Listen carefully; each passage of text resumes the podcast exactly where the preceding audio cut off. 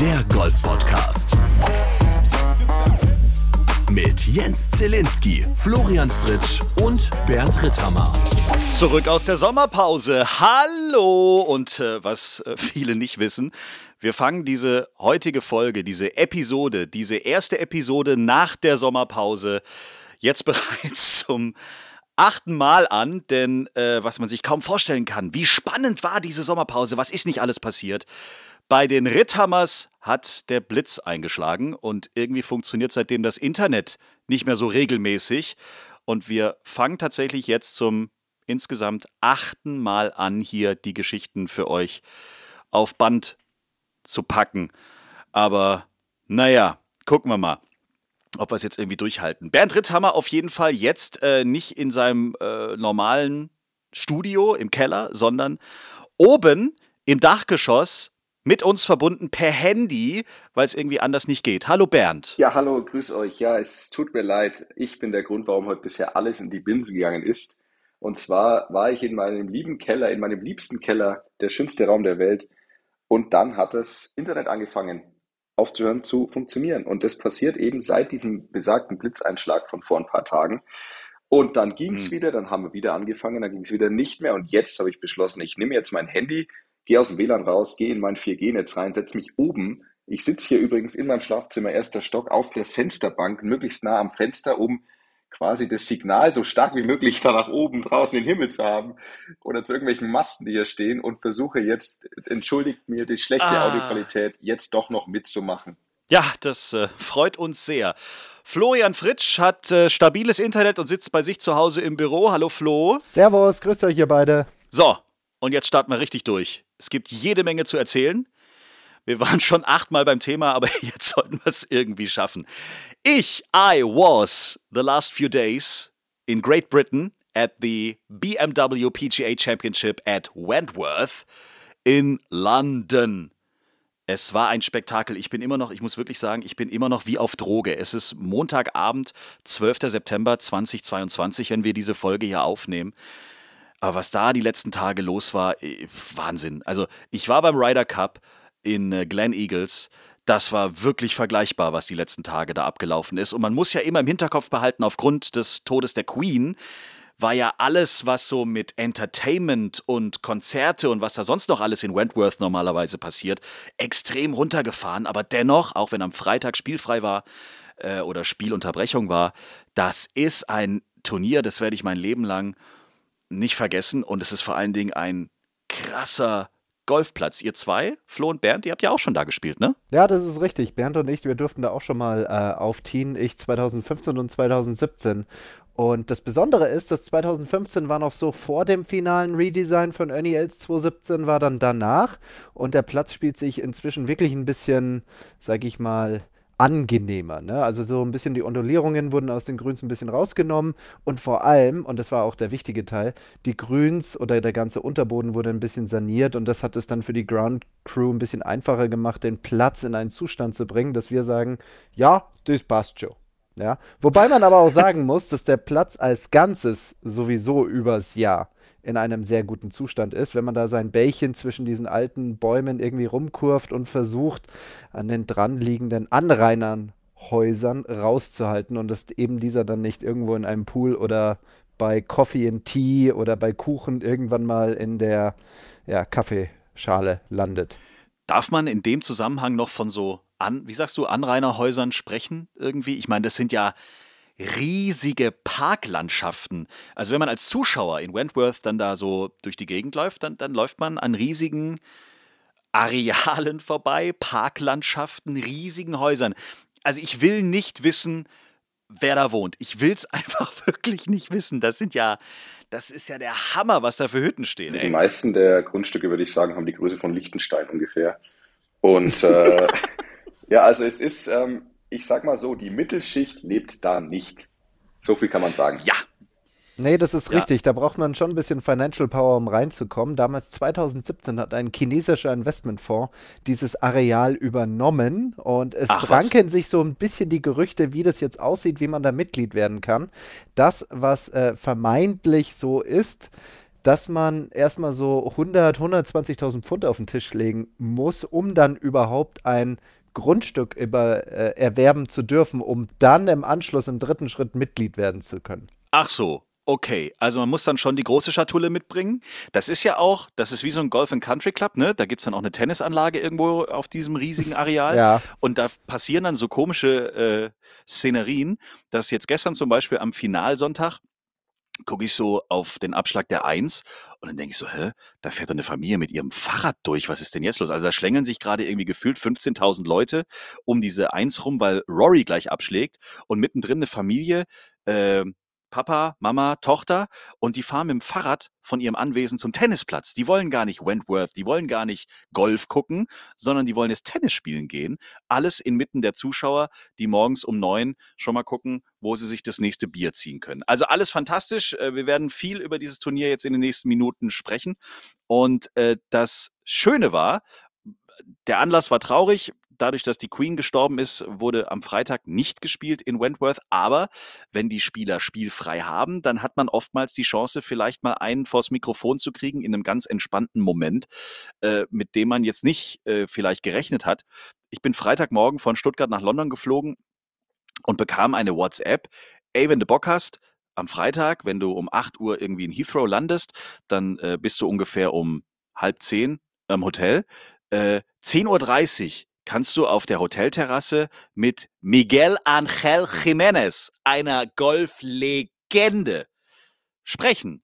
Also wir haben mit dem abends an der Bar gequatscht, der hat Bock darauf, morgen 10.30 Uhr, komm vorbei. Habe ich gemacht. Und äh, das Erste, was ich gelernt habe, ist, Miguel ist seit wie vielen Jahren ist er jetzt da am Start? Du hast vorhin ausgerechnet, Flo, ne? Richtig. Wie? Tatsächlich war das in diesem Jahr seine 33. Teilnahme hier in Wentworth. Seine erste Teilnahme war 1990. Lecko funny. So, da war ich fünf Jahre alt. So. Was hast du 1990 gemacht? Ich äh, war damit beschäftigt zu überlegen, ob ich aufs Gymnasium oder auf die Realschule gehe, glaube ich. Ist auf jeden Fall alles schon mal so ein bisschen und dann, her. Und dann bist so, du doch direkt ins heißt, Radio gegangen. Ich bin, genau, ich bin direkt ins Radio gegangen. So, das heißt, der war schon öfter da. Das heißt aber auch, dass der in diesem Hotel schon sehr lange absteigt. Sprich, Miguel hat seinen eigenen Tisch auf der Terrasse. Wenn der da ist, dann ist das Miguel Angel Jiménez Tisch. Der Mann braucht Platz, der will da seine Zigarren rauchen, der will da abends sein Rioja trinken. Da gibt es kein Wenn und Aber, auch wenn abends da irgendwelche Hotelgäste sitzen und er tritt auf die Terrasse. Hier ist mein Tisch. Und an diesem Tisch habe ich ihn getroffen und er ist gerne in Wentworth BMW und er spielt vor allen Dingen gerne auch a, die Turniere. He's a great äh, sponsor with, BMW with, uh, with uh, golf involved for so many years now. I don't know, maybe over 30 years already. And he's a great sponsor now. We love BMW for what they're doing for, for golf. And um, one of the reasons still coming here to play in Wentworth. I like it. Wentworth very much. It's a beautiful venue, beautiful golf course.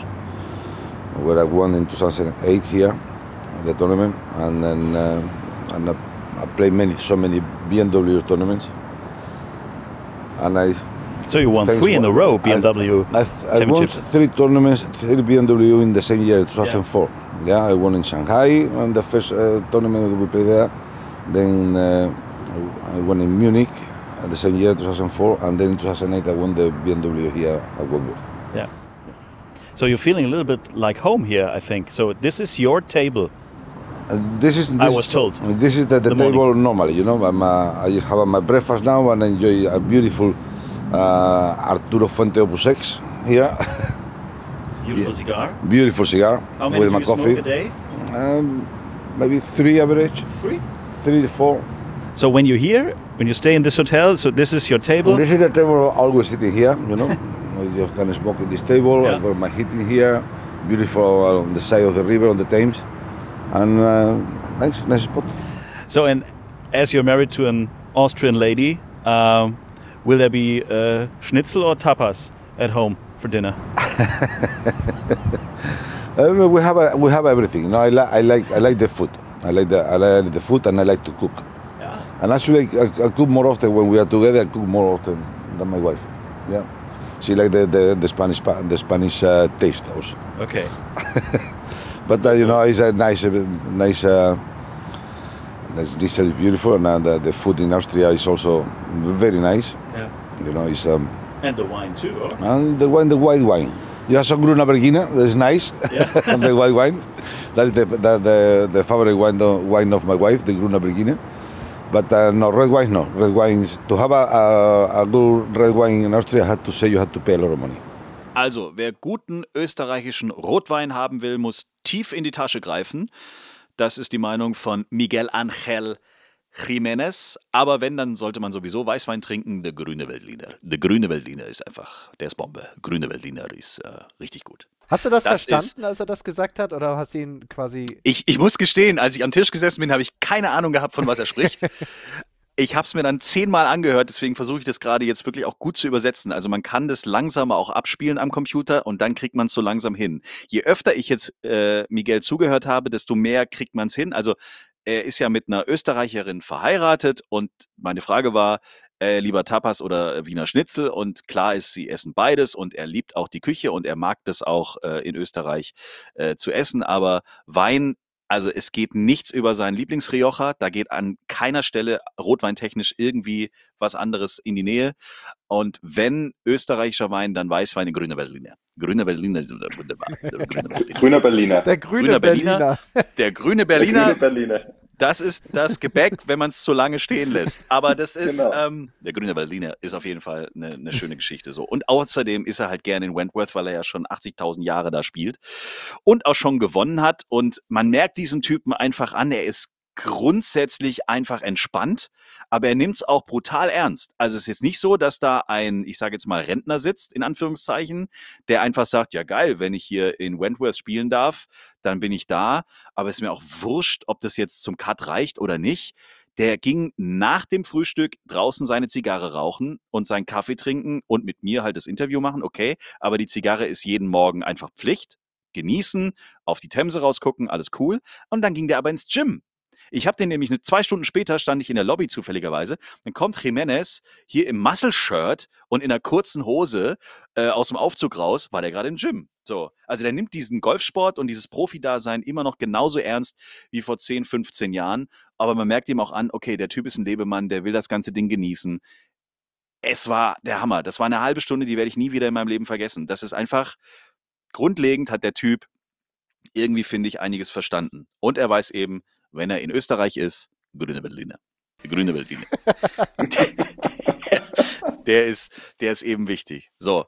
Und dann ist er ja auch sowieso äh, ein Hochkaräter. Ich meine, was der alles gewonnen hat und vor allen Dingen ist er auch Rekordhalter in Sachen Hole-in-Ones. Ja. Wo, woher nimmt er diese Genauigkeit? Was macht den Typen aus, dass der die meisten Hole-in-Ones auf der Tour schießt? Grüne Berliner. Der grüne Berliner. genau, ein bisschen Zielwasser. Nee, das ist eine gute Frage. Der hat auch schon 2000. Ähm ich würde sagen 2017 oder 2015 hat er auch ein Hole in One da an der 2 gemacht in Wentworth oder auch als ich eins meiner ersten Tourturniere gespielt habe in Spanien auf dem, ach Gott, wie hieß denn der nochmal? Ist ja auch egal, da hat er auch dann wieder ein Hole in One gemacht. Also gefühlt jede Woche, wo der ist, ja. gibt es irgendwie einen gelochten Eisenschlag an einem Paar 4 oder ein Hole in One. Das scheint bei ihm irgendwie so Standard zu sein. Ich glaube ja fast, dass seine Motivation dieser ist, also er wird es wahrscheinlich die ganze Zeit irgendwie trainieren, ähm, irgendwelche Neunereisen einzulochen, weil er ja dann seinen Tanz da machen kann.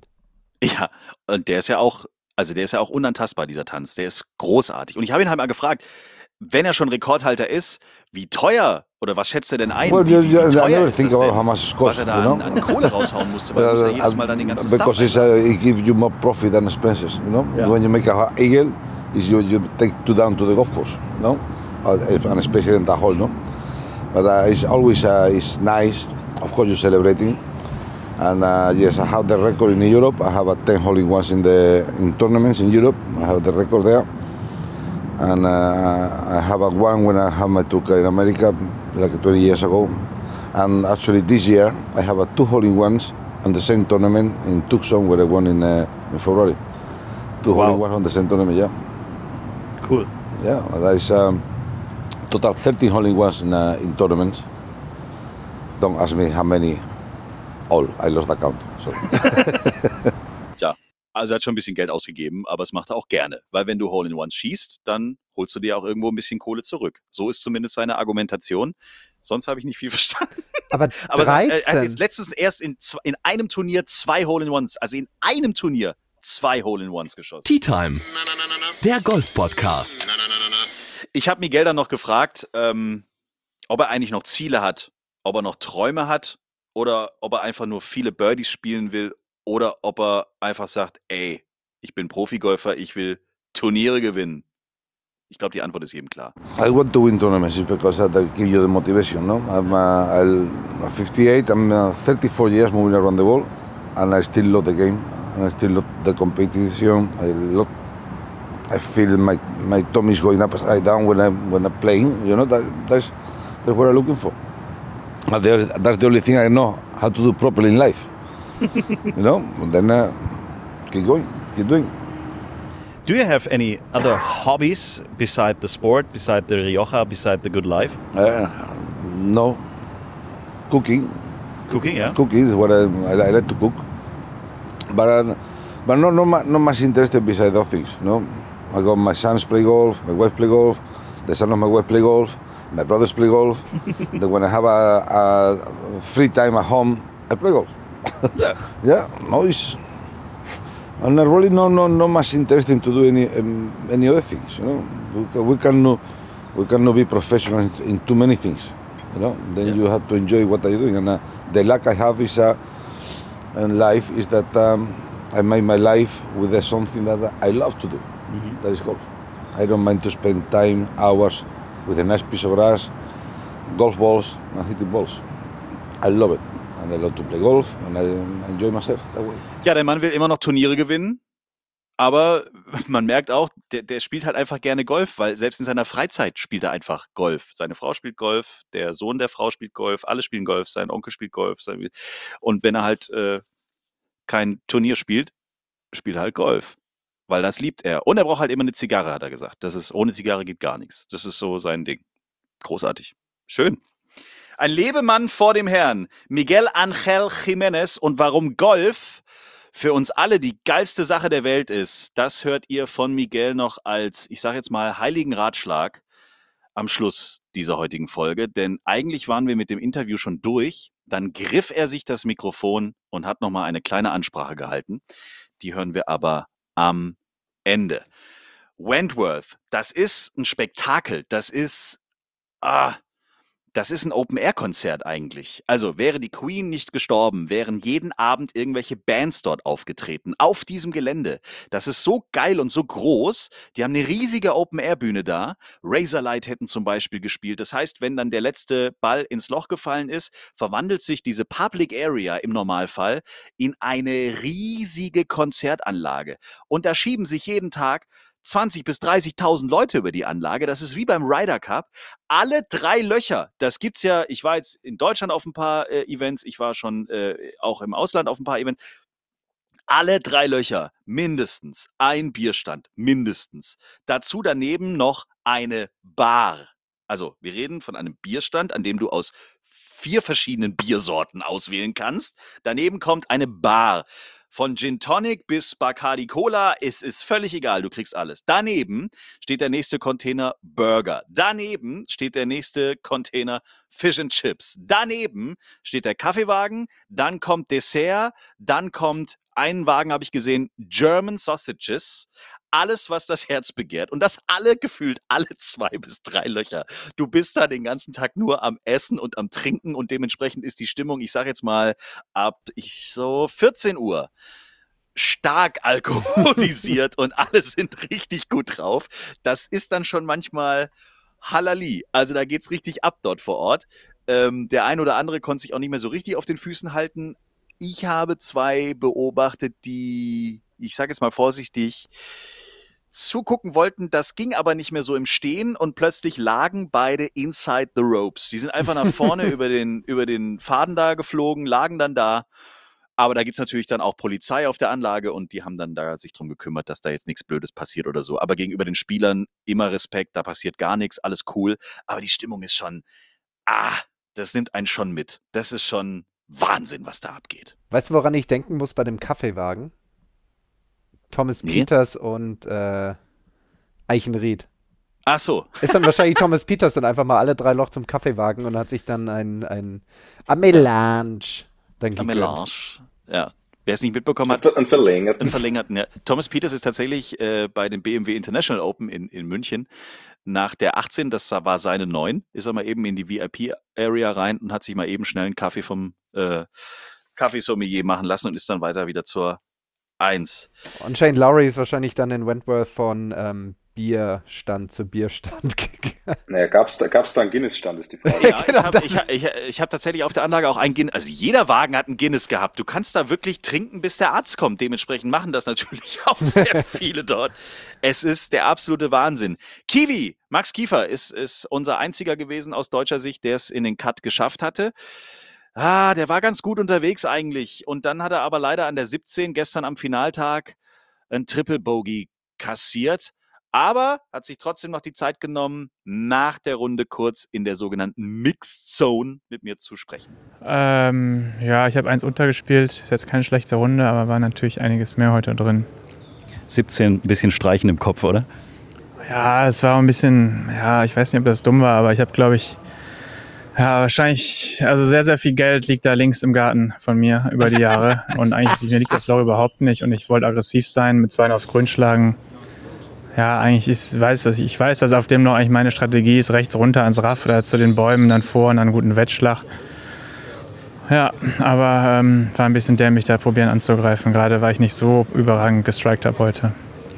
Ich war gestern zum allerersten Mal in Wentworth und habe mal so die Zuschauer auch ein bisschen beobachtet. Hier in England ist an jedem dritten Loch gefühlt irgendwie ein Bierstand und die ganze Zeit ist Halali und überall ist was los. Kriegt man das als Spieler eigentlich so ein bisschen mit? Ähm, oh, ich finde es eigentlich noch sehr angenehm hier. Also die sind immer, ähm, muss man schon sagen, bei den Schlägen eigentlich sehr ruhig. Ich bin Gott sei Dank auch nicht so empfindlich. Also mich, mich stört das nicht, wenn sich jetzt Leute irgendwie bewegen oder reden oder so. Ähm, aber es ist ein tolles Turnier. Ne? Also die Atmosphäre ist immer einmalig hier. Bin sehr froh, dass wir jetzt am Wochenende noch spielen konnten. Macht immer viel Spaß hier vor den Zuschauern. Wie hast du jetzt deinen Turniersieg eigentlich gefeiert? Bist du überhaupt schon dazu gekommen? Ja, ich hatte ja zwei Wochen frei gehabt. Dann habe ich eine Woche lang äh, das echt genossen, ähm, auch ein bisschen gefeiert, war sehr schön. Ähm, ja, das habe ich auf jeden Fall, doch, ich habe genug gefeiert und äh, das auf jeden Fall genossen. Und äh, ja. Wie geht es jetzt weiter für dich? Oh, ich habe jetzt noch viele Turniere. Ähm, nächste Woche Italian Open, French Open, Dunhill, vier große Turniere. Ähm, und ähm, ja, bis zum Ende des Jahres bis Dubai ist mein Ziel auf jeden Fall in die Top 30 zu kommen, weil dann bist du für die Open nächstes Jahr qualifiziert. Und ähm, wäre natürlich heute ein guter Schritt nach vorn gewesen mit einem guten Resultat, aber ähm, ja, ich freue mich auf die nächsten Wochen. Nächste Woche der Platz liegt mir, French Open der Platz liegt mir. Dann freuen wir uns auch drauf. Weiterhin alles Gute. Danke dir. Danke. Ciao. Kiwi! Ja, also im Endeffekt, glaube ich, war am Ende dann doch ganz happy, wie es in Wentworth gelaufen ist. Und äh, ja, geht jetzt stramm weiter, aber die nächsten Plätze liegen ihm. Das ist doch schon mal eine Ansage. Definitiv hat jetzt, äh, ich meine, dieser Sieg, der kam jetzt dann nach wie vielen Starts? 260, 270 auf der DP World Tour oder? Ja. Also da hat er ja schon einige Versuche und sehr oft war er sehr nah dran. Wir erinnern uns an das äh, Rekord-Playoff. Ich glaube, das war, lass mich lügen, 2013 gegen Raphael Chagla, damals in El Prat. Da haben sie, sie da haben sie sich, glaube ich, sieben Loch lang um die Krone glaub, gebettelt. Neun. Oder neun Loch glaub, sogar. also es neun. war ziemlich, ja. ziemlich lange. Äh, dann noch ein paar zweite Plätze, damals 2015. Also der war schon sehr oft sehr nah dran. Auch ich glaube im letzten Jahr, wo er gegen Catlin im Stechen verloren hat in Österreich. Also irgendwann mal konnte er sich nicht mehr dagegen wehren. Und in Tschechien ist es dann halt passiert. und jetzt äh, gilt es, äh, sich wieder in Richtung Top 30 auszurichten, damit man nächstes Jahr bei der Open automatisch qualifiziert ist.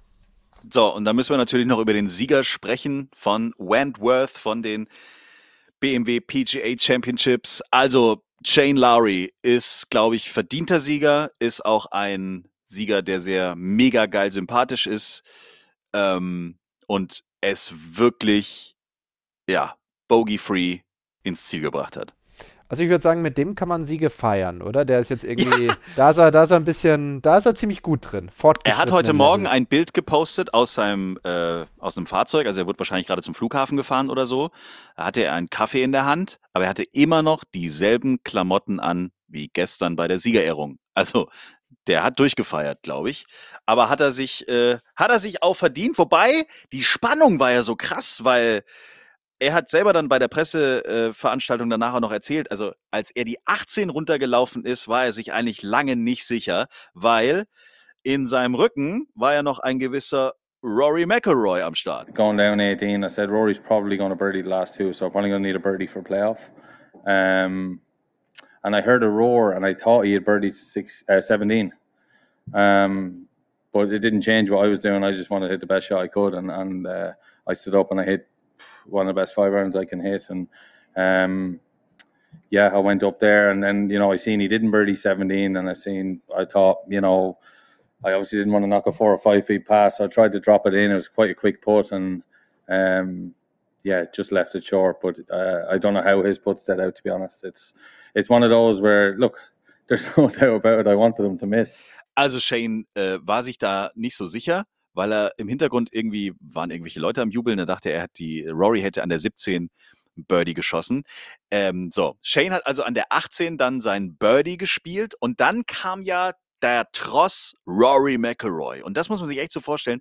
Da liefen jeden Tag 15.000 Menschen rechts und links an der Fairway entlang mit diesem einen Menschen, Rory McElroy. Finaltag gestern, er war, glaube ich, im drittletzten Flight oder so. Da war die Hölle los an der 1. Und danach hattest du das Gefühl, jetzt kommen die Finalflights und du hättest so ein Grillenzirpen einspielen können. Also klar, es waren schon noch ein paar hundert Leute da, aber davor war Alarm, da war überhaupt kein Durchkommen. Und kaum war Rory auf der Eins weg, hattest du richtig Platz, konntest dir einen Platz aussuchen und dann bei den zwei Finalflights noch zugucken. Das Spannende und was ich beobachtet hatte, war, Rory hatte ja auch keine Ahnung, was vor ihm großartig passiert ist. Und er kam dann aufs Grün der 18 und da ist eine riesige Anzeigentafel. Und ob das jetzt Absicht war oder nicht, es wurde während der gesamten Zeit, als Rory noch auf dem Puttinggrün war, wurde einfach nur das Bild von ihm und von äh, Molinari eingeblendet. Also von den beiden, die einfach jetzt gerade am Putten sind. Er hatte wirklich zu dem Zeitpunkt alle zwei Sekunden ganz nervös auf die Anzeigentafel geguckt, in der Hoffnung, dass mal das Ranking endlich eingeblendet wird. Also er hatte auch irgendwie keine Ahnung und hat dann den Eagle Putt wirklich um einen Zentimeter neben die Lochkante gesetzt. Vielleicht waren es auch nur ein halber Zentimeter, aber es wäre eigentlich schön gewesen, das Stechen zu sehen zwischen Shane Lowry und Rory McIlroy. Und was auch die ganze Woche in Wentworth natürlich äh, spürbar war, war das Thema Live Against DP World Tour, weil die ganzen Live-Freunde, Ian Poulter, Lee Westwood und noch viele, viele mehr, ja auch mitgespielt haben, vor Ort waren. Und auch bei der Pressekonferenz hat Shane Lowry dann nochmal so eine kleine Spitze rausgejagt, denn äh, dass Liv-Spieler an Bord waren und dass es vielleicht auch hätte sein können, dass ein Patrick Reed, der einen sensationellen Sonntag hatte, hätte ja sein können, dass der irgendwie das Feld noch irgendwie überrollt. Also hätte es sein können, dass ein Liv-Spieler gewinnt. Das empfand Shane als eine extra motivation. I, I, I made my feelings known at the start of the week. Um, I never really commented on it too much because I never really get asked because I'm not in front of the media as much as Rory is. Um, everyone knows how I feel, and yeah, certainly that was little bit of a probably a bit of extra motivation going out today. I saw a few lads making a bit of a run, and uh, felt like you know I was going to do my best to make sure that one of us won, and I was hoping it was obviously going to be me. So yeah. That one of us won. Das war sein großes Ziel. Einer von uns, einer von der DP World Tour. Und es war das erste Turnier und dann sind wir gleich mit Wentworth durch, was ja auch den Start zum Ryder Cup in Rom so ein bisschen, ähm, ja, nicht ein bisschen, aber es war der Start, um Punkte zu sammeln fürs European Team. Und wenn man sich jetzt so mal die Top 3 anguckt, Shane Lowry, äh, John Rahm, Rory McIlroy, das ist ja schon mal ein guter Start in die Ryder Cup-Saison. Definitiv. Also der Wentworth ist ja das erste Turnier von dieser Qualifikationsserie und deswegen ja. war auch der frisch gebackene Kapitän Luke Donald am Start. Luke! Richtig, Luke. Das ruft man jetzt. Luke! Das hat man schon immer also, gerufen. Ja, aber jetzt kommt es so ein bisschen eher in diese Ronaldo-Nummer. Also es hat sich ein bisschen geändert, finde ich. Du also als äh, Star Wars-Fan, Bernd, musst es ja eigentlich ganz toll finden, oder? Luke. genau so. Wie so ein kranker Wal hört sich das ja. an, finde ich. So. Hey, Leute, macht unseren Captain da nicht so doof an, ey. Das ist, das ist our Captain. The Captain of the Team Europe.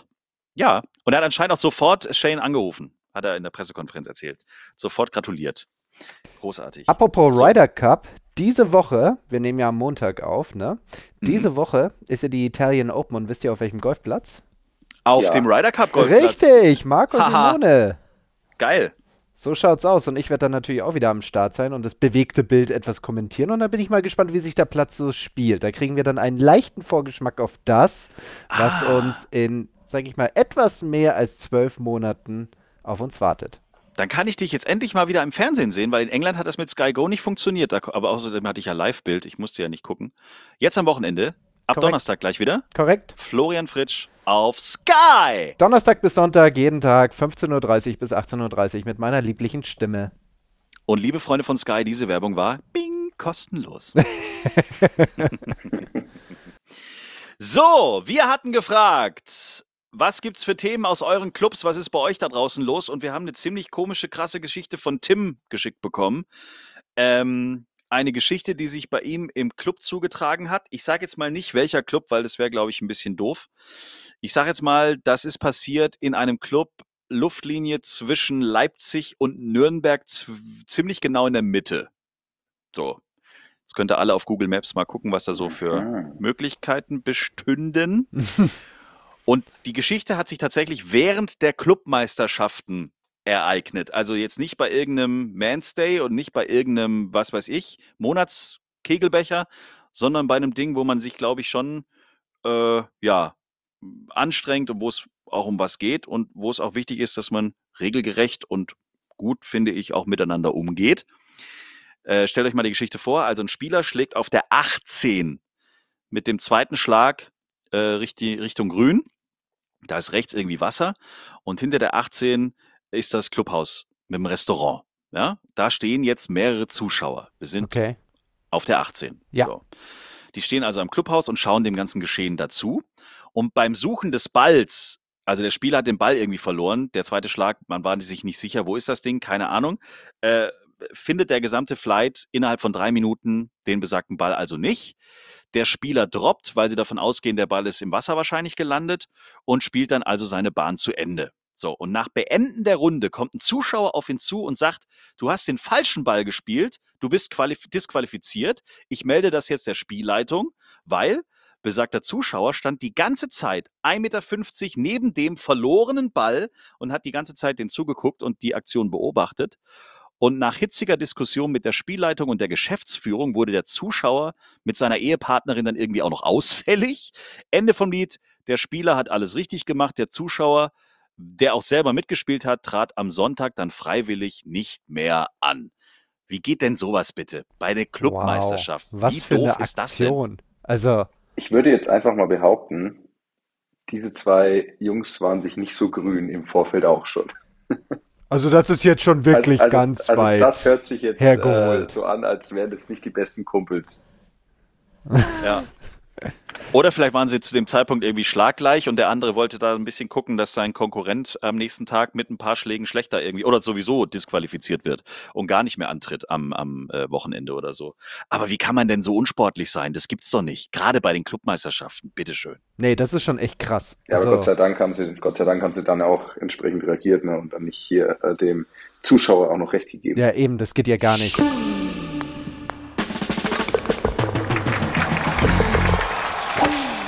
Gleich Miguel Angel Jiménez. Vorher eine andere Legende, die kurz mal erzählen darf, was, was den denn da jetzt schon wieder reitet. Wir reden über dich, Flo. Ja, genau. Denn wenn es ganz bescheuert läuft, also wenn es jetzt mal richtig bescheuert läuft. Also wenn es jetzt richtig bescheuert läuft, also wenn es jetzt mal, nehmen wir jetzt mal an, wir sprechen in ein paar Wochen wieder, dann könnte es, also es könnte sein, dass sich dein tagtäglicher Arbeitsverlauf hier und da dann doch wieder etwas ändern könnte und zwar zurück in die Vergangenheit. In die Zukunft, oder? Nein, ich werde nicht Präsident oder Bundeskanzler oder sonst irgendetwas. Mein ähm, Gott, haben wir heute ein Glück. Schon, ne? das ist, das ist glaube ich, echt gut so.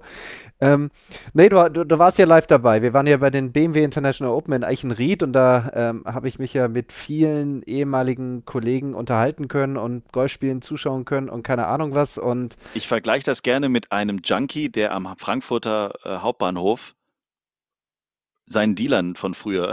Ja, genau, richtig. Hier, gib mir nochmal eine, eine Dosis, genau. Ja, aber so war das ja auch. Ja, das ist richtig. Und äh, dann habe ich irgendwie den Gedanken gehabt, so irgendwie so ein bisschen den Ball in der Gegend rumzuschubsen, ist doch irgendwie ganz witzig. Hm. Und wo tue ich das am liebsten? Natürlich auch auf den Plätzen, die ich mag und bei mir in der Region. Aber so eine Players Lounge ist irgendwie auch ganz cool ja.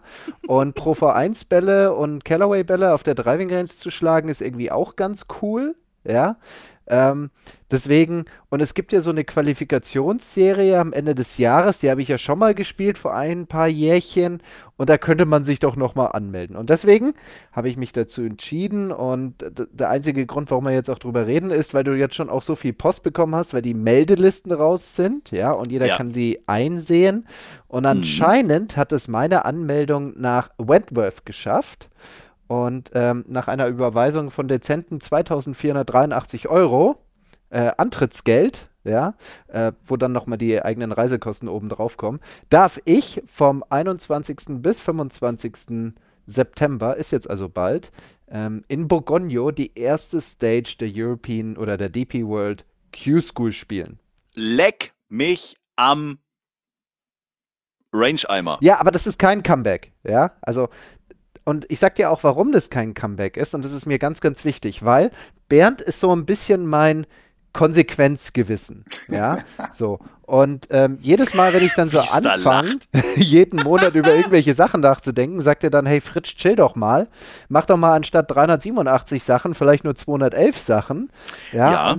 da hat er auch gar nicht so Unrecht und deswegen habe ich mir gedacht, und das hört sich jetzt echt so ein bisschen Larifari an, aber ganz ehrlich, ohne dem kann ich auch nicht. Ja, und wenn ich die Chance habe, die Q-School zu spielen und ich der Meinung bin, ich könnte ich könnte ein Spiel haben, mit dem man, wenn alles irgendwie läuft, in Richtung Final Stage kommt, dann spiele ich doch lieber auf der DP World Tour anstatt irgendein anderes Turnier. Und deswegen habe ich mich dazu entschieden, das zu tun, so dass ich dann im nächsten Jahr, wenn alles läuft, mir meinen Kalender anschauen kann und sagen kann, hey, da sind so irgendwie so fünf, sechs Wochen, da sind ein paar schicke Turniere, da spiele ich dann mal mit, ja. Mhm. Aber und wie gesagt, das ist mir ganz wichtig, das ist kein Comeback. Ich werde weiterhin Vollzeit das tun, was ich aktuell tue, nur halt mal nebenbei in so ein paar Wochen, wenn ich mir dann mal die Zeit rausnehme, spiele ich dann auf der DP World Tour und wenn das ist der Plan.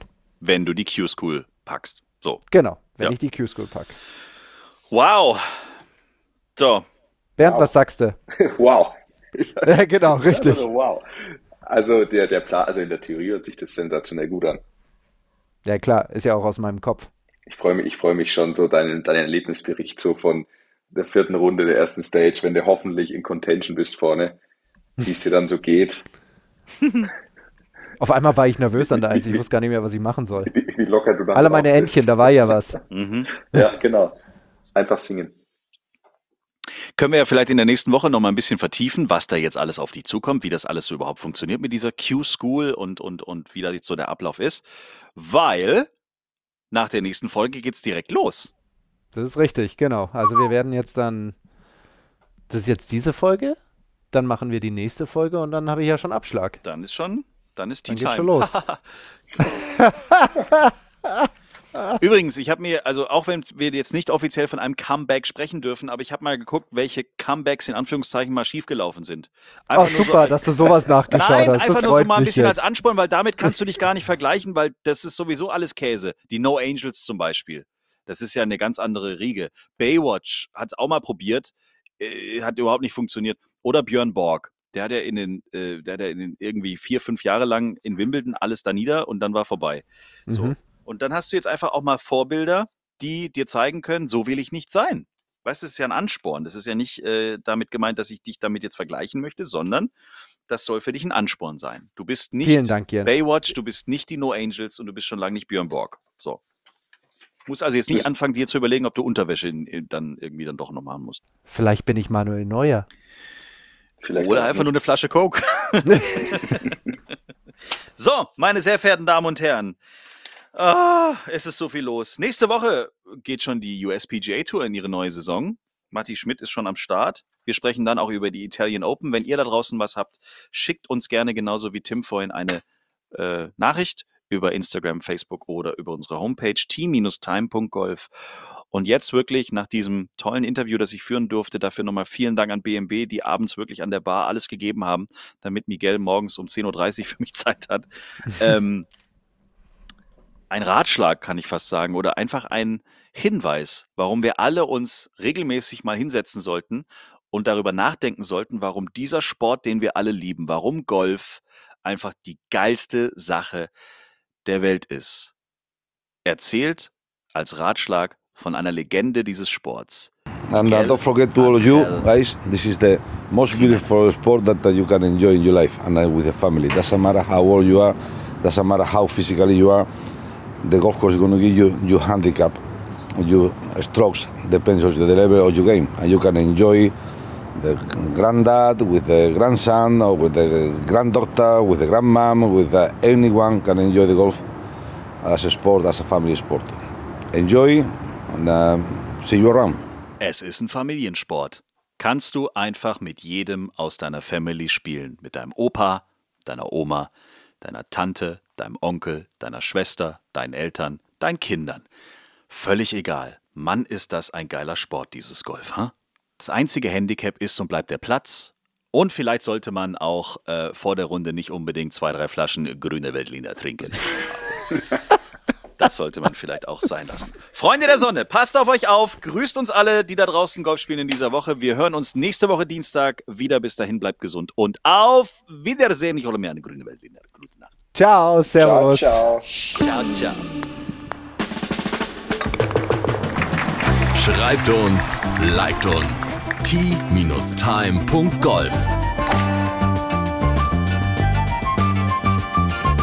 Tea Time, der Golf-Podcast. Auch auf Facebook und Instagram. Tea Time. Tea Time ist eine Produktion von Pot Ever. Infos und noch mehr spannende Podcasts gibt's auf potever.de.